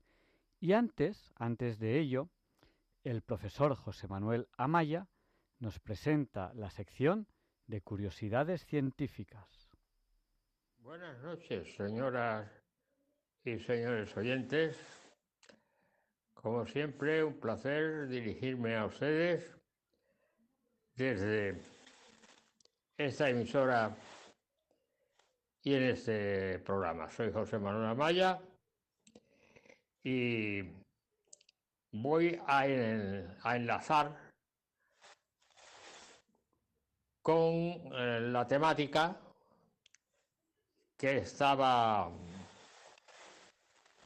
impartiéndoles a ustedes antes del mes de agosto, porque el mes de agosto, como era un mes especial, lo dedicamos a otras informaciones que concretamente terminamos, me parece que fue la semana pasada, con la, con la vida de Kepler, de Johann Kepler, el alemán Johann Kepler, en dos fases, la fase de su vida personal como, como ciudadano, y luego después la segunda fase, la fase de su vida científica como investigador astronómico.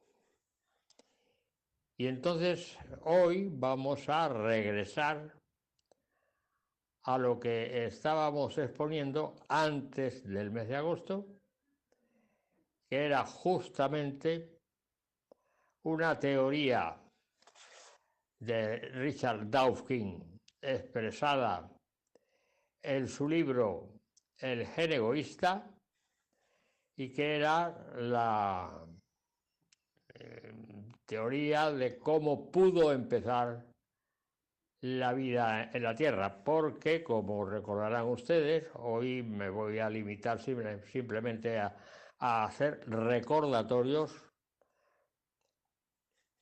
como recordarán ustedes, había distintas eh, interpretaciones de cómo pudo empezar la vida no en la Tierra, sino fuera de la Tierra y que fue importada desde el exterior. Y efectivamente esa teoría La defendían dos científicos eminentes.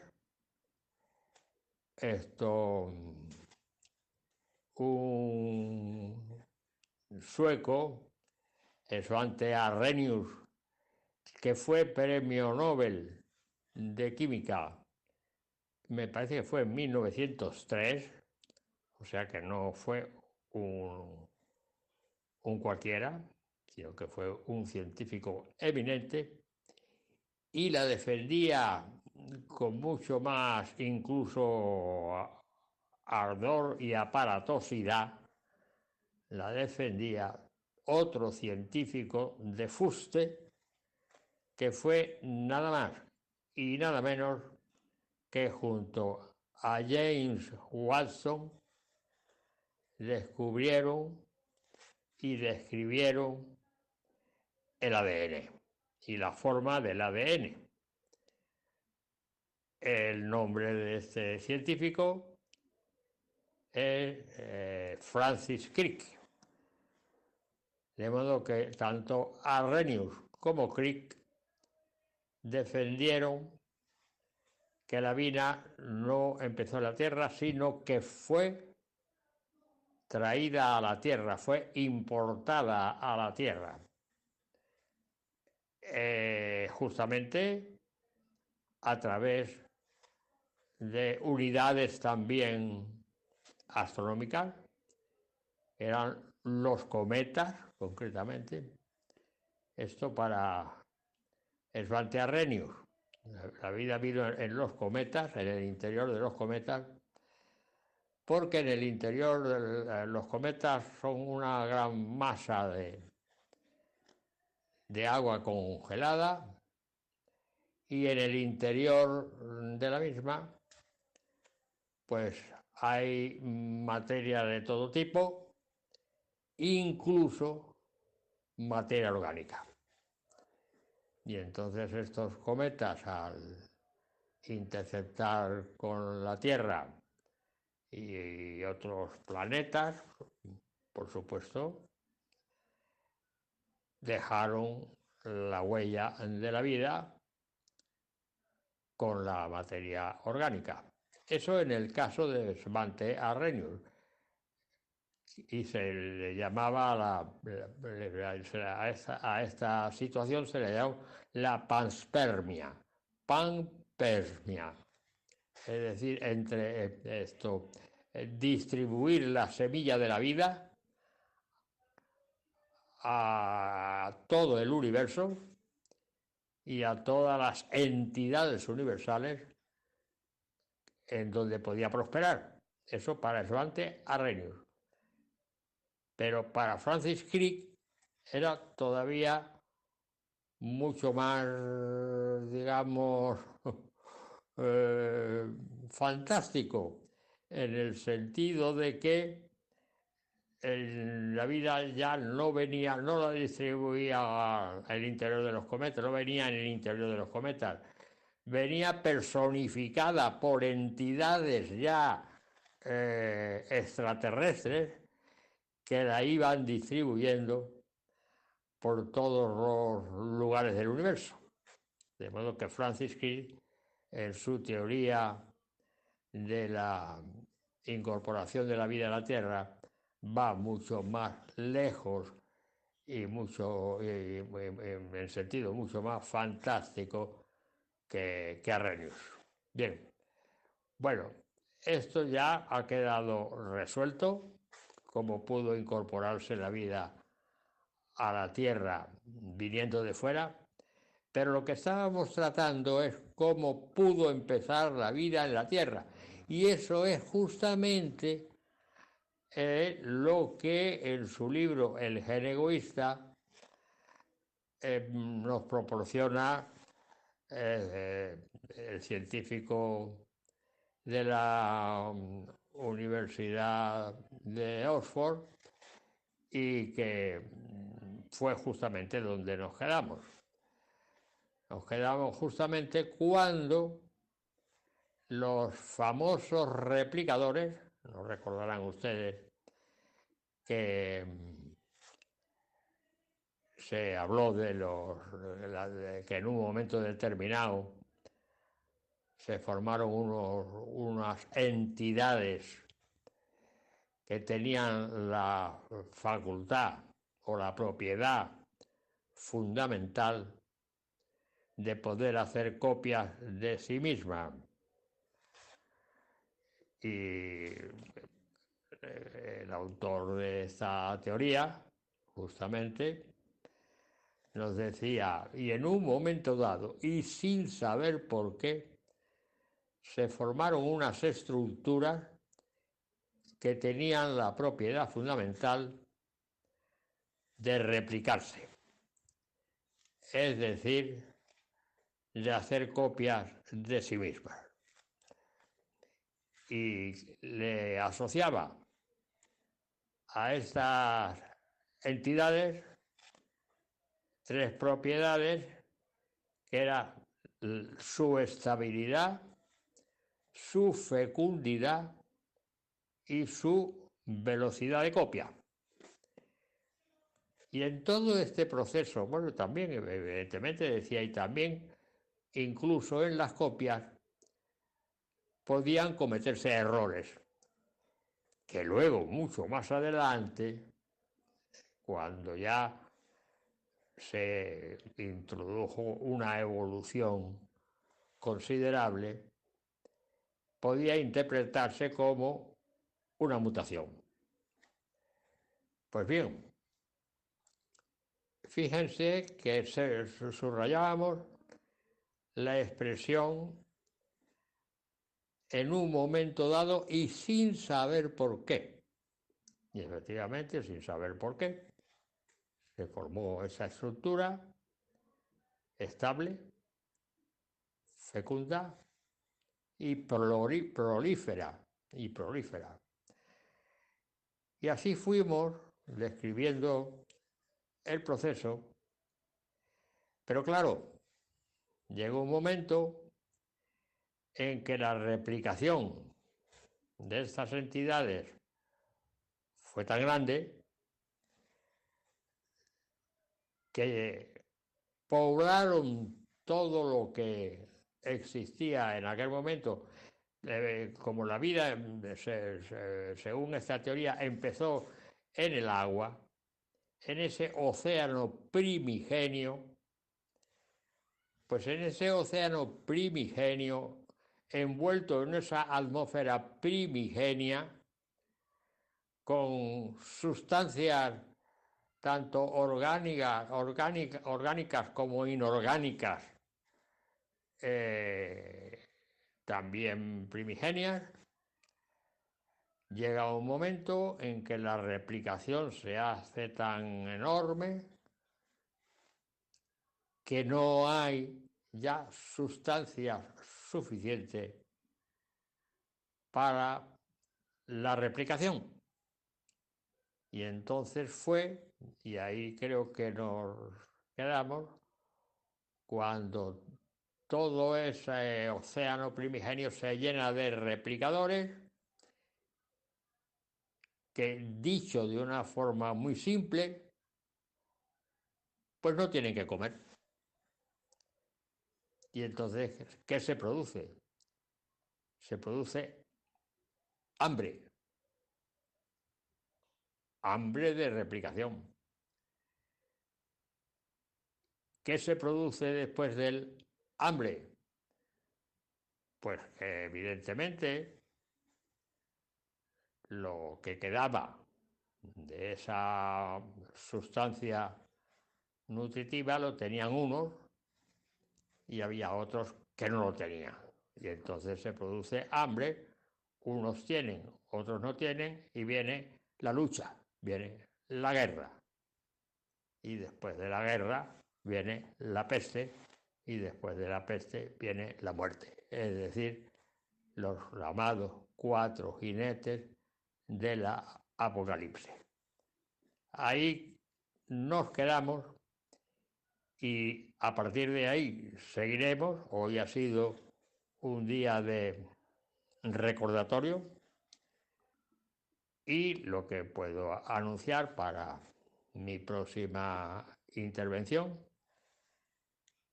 es que empieza la lucha entre los propios replicadores. Es decir, eh, dicho en pocas palabras, se produce canibalismo. Muchas gracias por su atención y hasta la semana que viene, si Dios quiere. Buenas noches.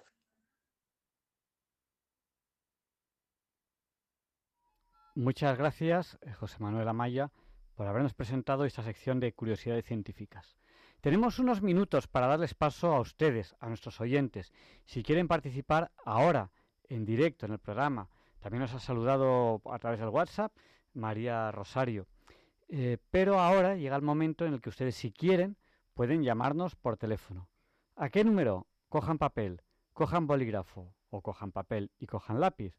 Nos tienen que llamar si quieren participar ahora en directo en el programa al 91 005 94 19. Se lo repetimos, por si no les ha dado tiempo coger ese papel o ese bolígrafo ese papel o ese lápiz. 91 005 94 19. Si desean participar en directo en el programa, no tarden en llamar, porque quedan muy poquitos minutos antes de la despedida. Y mientras recibimos esas primeras llamadas, vamos a escuchar esta canción. Recuerden el número 91 005 94 19.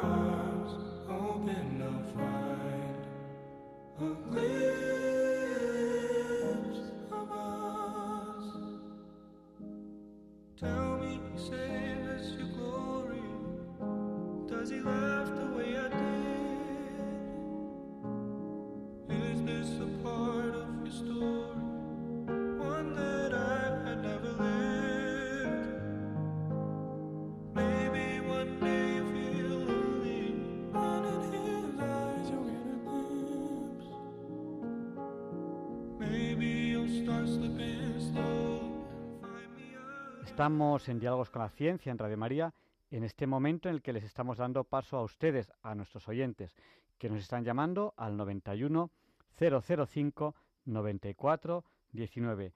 Y tenemos que nos acaba de llamar ahora mismo a, a Luis. Eh, buenas noches, Luis. Muy buenas noches. Cuéntanos, el micrófono es tuyo.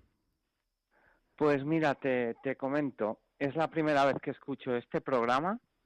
Creo que se, que se llama Diálogos con la Ciencia. Ha sido una suma de casualidades porque digamos que por desconectar de cosas me he echado una siesta un poquito demasiado larga, que no soy yo de siestas largas, y pues ahora, digamos, introspectivas para mí, pues lo he escuchado. Y la verdad es que me ha llamado poderosamente la atención porque creo que hace falta que la ciencia demuestre las cosas que las palabras muchas veces los seres humanos no somos capaces de interpretar. Y aunque no lo he escuchado con plena atención, porque he escuchado cosas y luego he estado haciendo cosas, me ha gustado mucho, mu- mucho. Por ejemplo, la, la canción que ha dado paso a las llamadas, que yo soy una persona que se siente muy atraída por el lenguaje de la música, que es un lenguaje universal y todo suena con música hasta el universo, pues me ha me ha hecho me ha hecho llamar. Pues nada, esta canción se llama Glimpse, Glimpse of, Us, y si no nos da tiempo a ponerla entera, pues la, la- puedes es- buscar en internet, Glimpse of Us. Pues muchísimas gracias, Luis. Mira, eh, en, en tienes el podcast donde hay el histórico de, muchos programas. Eh, hay uno que, me gustó mucho, que es una mesa redonda que, hicimos la semana pasada sobre la vuelta al mundo, eh, de, de Juan Sebastián Elcano y de Magallanes, y creo que también te, te podría gustar, pero ahí ya con, con plena libertad, ahí tienes el histórico de muchos programas, y si no, pues nos vemos la semana que viene, aquí en Diálogos con la Ciencia, si te apetece. Muchas gracias, Luis.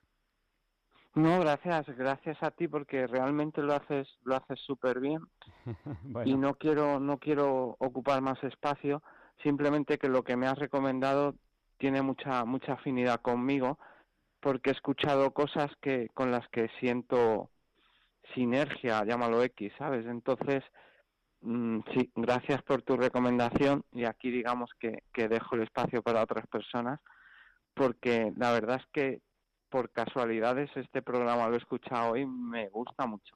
Pues nada, pues aquí estaremos si Dios quiere, si los oyentes quieren y si Radio María quiere, la semana que viene. Muchas gracias, Luis, un abrazo muy fuerte y, y me alegro, me alegro que hoy haya, haya habido esas casualidades de la vida. Igua- Igualmente para ti, pero termino con algo. Dime. Las casualidades son casualidades, pero todo es por una causa y un efecto, entonces que gracias a ti. Gracias. Y vamos, a, vamos a dar paso a otro Luis, que nos llama desde Málaga, si no me equivoco. Sí, sí, no, no, Javier Ángel, no se equivoca, ¿no? Buenas noches, adelante, el micrófono es, suyo. Nos quedan muy pocos minutos, un par de minutos. Eh, eh, un par de minutos, Javier Ángel. Javier Ángel, mire, eh, yo, yo soy médico de Málaga y estudio Derecho. Ya he hablado algunas veces con usted y usted me conoce. Yo soy un gran admirador suyo eh, de- por el programa y porque hoy escucho Radio María. Soy de los que casi me acuesto con Radio María y me levanto con ella todos los días.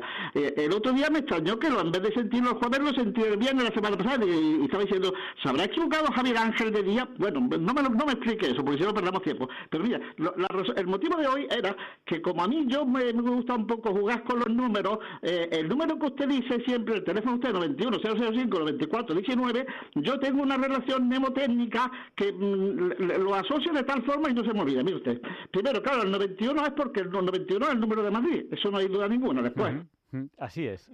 El cero y cero, usted es un cero y yo soy otro cero, porque como dijo aquel santo, los pecadores somos eh, la nada más el pecado. O sea, eh, usted y yo somos cero cero al lado porque nos comparamos con Jesús. Ahora, a Jesús le pongo después el número 5 por las llagas de Cristo. Entonces, cero cero usted y 5 las llagas de Cristo. Ahora viene, después viene el número 9, que es el máximo de los números, que es Jesús, y después las llagas de Cristo las divido ahora en vez de 5 en 4 y 1. Ahora, 4 más 1 es 5, y otra vez al final termina en el 9 que es Jesús. Entonces, con esa regla mnemotécnica, pues yo siempre me acuerdo, digo, pues, 91 que es Madrid, 0, 0. Usted y yo, 5 la llaga de Cristo, 9 el máximo Jesús, 4 y 1, 5 dividido, partido por 4 más 1 y luego otra vez el 9. En fin, es una fórmula de, de acordarme yo cuál es el número al que tengo que llamar cuando lo llamo. Es, una, es- una respuesta, una, pregunta curiosa, no una aclaración, pero, pero es, curiosa por lo se me ha ocurrido, digo, pues mira, algún día tendría que decirla, por, fin, no sé, no sé usted qué opinará de, de, este, de este pensamiento mío sobre el número de, de- de- del programa. Pues sí, eh, voy a intentar acordarme y alguna vez lo diremos así también para que el oyente que quiera, pues que, que se acuerde. Ese- este es el número del directo en Radio María en, en todos los programas. Por eso, mire, el 91 es Madrid. 0, 0, usted y yo somos 0, 0 al lado, al, al lado de Dios que somos, la nada y el pecado, igual que hay un santo que lo decía. Ahora, ¿qué viene ahora? Por la, la llaga de Cristo que son 5. Ahora, después, el número 9, el, el máximo de los números es el 9, pues Jesús es el 9. Después, ahora otra vez, la llaga de Cristo la dividimos en 4 y, 4 y 1. 9, 4, 1. Y ahora al final, acaba otra vez el 9, en la llaga- en Jesús que es el máximo que es el 9. Entonces, digo, con esta regla mnemotécnica, yo, a, a veces se me ha olvidado, pero haciendo esta regla, pues se me recuerda el número del programa. Solamente era. Pero da- eh, enhorabuena, Javier Ángel, porque hace usted un programa extraordinario. Pues lleva a los científicos, necesitamos que los mejores científicos de España digan que, que Jesús y María es lo máximo, que no hay otra otra cosa en este mundo, otra felicidad que es la máxima, es la, la- la- la que nos espera en el otro mundo. porque Este mundo, este mundo está- tenemos todos los días contados, tarde o temprano llegaremos al otro. ¿Qué más quisiéramos que vernos en el otro la felicidad eterna? Porque de esta vida ya sabemos todo lo que nos espera, se disfrute más o menos. La reina de Inglaterra, por, por muchos paseos que le estén dando, lo que merece es que Jesucristo la reciba allí como, fin, que sea, que se ponga el número uno de la fila allí, que, que allí no va a ser el número de la fila, aunque sea, aunque sea la última, que Jesús la ponga en el número uno, para que entre en el cielo. ¿Por qué tanta huerta es darle, eh, si, si no entra en el cielo, de que no sigue que nos pase por todo el mundo? Pues nada, Luis, te- tenemos que terminar ya porque ya, ya ha pasado lo- eh, las dos menos cinco minutos. Bueno, muchísimas gracias por atenderme, muchas gracias, un abrazo. Un abrazo, Enhorabuena. un abrazo muy fuerte y gracias por llamar. Otro día tendremos un poquito más de tiempo para, para dar paso a, a los oyentes, a ustedes, que son realmente quienes hacen este, este programa. Y les espero la semana que viene, si Dios quiere. No falten. Y como Luis me ha preguntado si me había equivocado de día, bueno, pues aquel que quiera, también mañana le espero en Hay Mucha Gente Buena, que bueno, pues estoy colaborando con este programa y también me lo estoy pasando muy bien y, me está gustando mucho. Y además es un programa que, que a mí personalmente siempre, siempre me ha gustado. Y les dejamos ahora con el Catecismo de la Iglesia Católica, con Monseñor José Ignacio Munilla. Aparte de que les espero la semana que viene, si Dios quiere, pues le pediremos a San Juan Pablo II que interceda por nosotros para que nos, libren de, nos se nos libre del mal. Un abrazo muy fuerte y hasta la semana que viene, si Dios quiere. Gracias a ustedes por habernos acompañado estas dos horas. Y a lo mejor la semana que viene tenemos sección sorpresa, que Ruth quería empezar una sección. A ver si se anima y tenemos suerte.